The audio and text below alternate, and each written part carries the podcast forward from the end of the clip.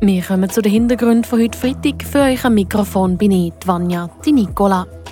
Wünnewil wird das Jahr zu den Festmeilen vom Kanton und hat das Sommer so einiges zu stemmen mit dem grossen Anlass. Es ist nicht nur eine grosse Ehre, sondern auch eine aufwendige Sache. Gerade drei grosse Feste finden in Wünnewil statt. Ein Anlass davon ist das Tonfest der Sportunion Schweiz. Und nach einer Krebsdiagnose ist sie wieder am Start. Die Freiburger Bildungsdirektorin Sylvie Bonvin-Sansonons ist zurück im Staatsrat. Die Region im Blick. Seislerdorf Wünnewil, das wird diesen Sommer zu den Festmeilen im Kanton. An drei Wochenenden hintereinander finden gerade mehrere Festivitäten statt. Zuerst ein kantonales Gesangsfest, dann Festivitäten von der Raiffeisenbank Sensental und am Schluss noch das Turnfest von der Sportunion Schweiz. Das ist eine grosse Ehre, aber eine grosse Belastung für die Gemeinde. Der Beitrag von Philipp Bürgi. An diesen drei Wochenenden können in Wünnewil Tausende Leute erwartet der Sendung von der Gemeinde, der Andreas Friburghaus, der freut sich auf die drei Wochenende. Also vorweg sicher macht es einem stolz, dass Wünnewil ist als Festort oder unsere Gemeinde Wünnewil-Flamatt als Festort für so wichtige Feste ausgewählt worden. Und das tut einem Dorf der Gemeinde auch gut, dass etwas stattfindet. Aber äh, die Kehrseite ist natürlich auch, dass gewisse Arbeiten damit in Verbindung stehen. Viele Arbeiten sind schon der Tür schon gelaufen. Andere kommen jetzt erst, wenn das Fest konkreter werden. In der Vorbereitung war es so, und das ist schon alles gelaufen, sämtliche Räume, die müssen reserviert werden Abgrenzungen mit den Schulen, wie lange sie Turnhalle brauchen können. Das ist alles schon passiert. Und jetzt kommen natürlich die wichtigeren und gröberen Sachen, wo es darum geht, wie lange kann man Parkplätze brauchen, wenn werden Festhütten umbauen, welche Aufträge hat der Werkhof, so die verschiedenen eben die konkreten Sachen. Die Sendung von Wünneville sieht aber, dass man aus Erfahrungen von vergangenen Festen profitieren. Kann zum Beispiel vom kantonalen Musikfest Musikanto, das vor neun Jahren in Wünnewil stattgefunden hat sicher wichtig, dass man von Zeit zu Zeit so etwas Grosses macht oder kann machen, kann veranstalten. Das tut so einen gewissen identitätsstiftenden Wert der Gemeinde herbringen, im Dorf herbringen. Das ist sicher wichtig. Und das machen wir schon sagen, ja, wir profitieren vom Vorwissen von Musikanten. Auch durch das ist die Aufregung, die Nervosität bis jetzt noch gar nicht zu spüren gewesen. Das kommt jetzt schon langsam vor allem, wenn die Arbeit auch konkreter werden. Während der Wochen, wo die Festmail zu Wünnewil steht, da gäbe es auch Einschränkungen aber das sollte verkraftbar sein. Es wird sicher gewisse Einschränkungen geben, durch das braucht es eine gewisse Toleranz von der Bevölkerung, aber es ist aus unserer Sicht absolut äh, machbar. Also so alle neun Jahre man das, das verleiden, dass halt gewisse Parkplätze, die sonst gewonnen sind, also dass die Lehrer ein weiter müssen parkieren oder auch die Eltern, die Kinder in die Schule bringen, ein bisschen früher müssen abladen, das ist verkraftbar. Sagt der Sendung von Wünneview der Andreas Friburghus im Beitrag von Philipp Bürgi. Seisen Unterland gemeint wird schier zur Festmeile. Gerade drei grosse Feste finden das Jahr zu Wünnewil statt. Das kantonale Gesangsfest, die Festivitäten der Raiffeisenbank Seisental und das Tonfest der Sportunion Schweiz. Und für das Tonfest reisen Sportlerinnen und Sportler aus der ganzen Schweiz auf Wünnewil. Der Beitrag von Philipp Bürgi. Es ist eine grosse Sache für das Dorf Wünnewil, sagt der Co-OK-Chef Hubert Müllhauser vom TSV Wünnewil. Also wir rechnen mit rund 3000 äh, teilnehmenden Sportlerinnen und Sportler von dem schweizerischen Verband her, die aus der ganzen Schweiz anreisen, hier auf Wünnewil.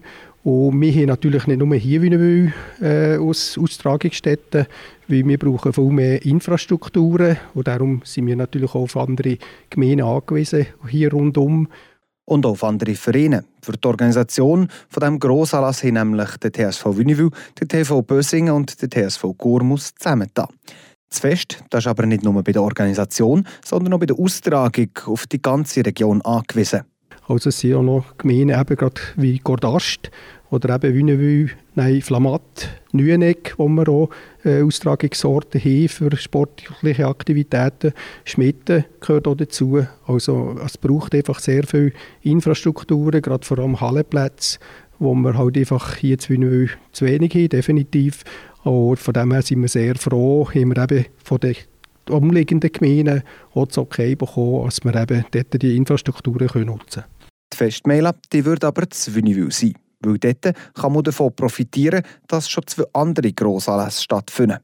Also wir sind natürlich sehr froh, äh, haben wir das so können machen weil eben es sind gerade drei Anlässe, größere Anlässe, die wir jetzt äh, wirklich mit ihrer Infrastruktur können abdecken können.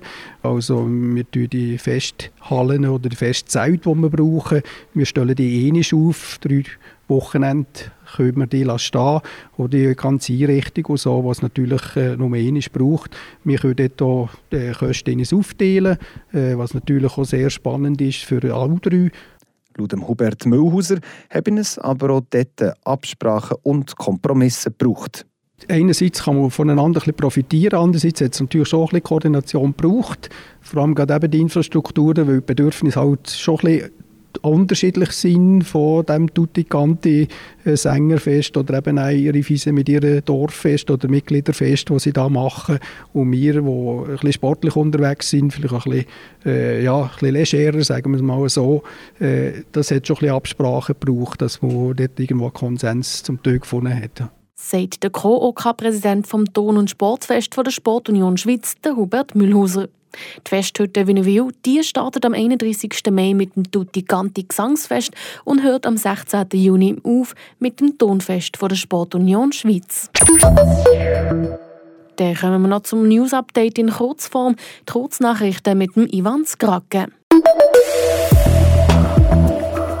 Das Frauenteam von Freiburg-Gotteron sucht einen neuen Trainer oder eine neue Trainerin. Der Club trennt sich von Valentin Dufour, dies steht in einer Mitteilung.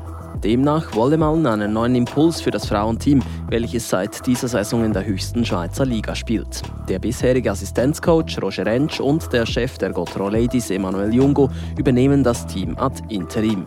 Die Gotteron Ladies stehen nach 19 Spielen und 15 Punkten auf dem sechsten Rang der Meisterschaft. Radio Freiburg hat im letzten halben Jahr weiter an Hörerschaft gewonnen. Über die ganze Woche gesehen hören im Schnitt 19.000 Personen Radio FR. Dies ist ein Plus von über 10 Prozent. Die durchschnittliche Hördauer pro Tag liegt bei 56 Minuten. Auch beim zweisprachigen App Frapp gibt es einen Erfolg zu verzeichnen. Mit 30.000 täglichen Besucherinnen und Besuchern bleibt Frapp das führende digitale Medium des Kantons Freiburg.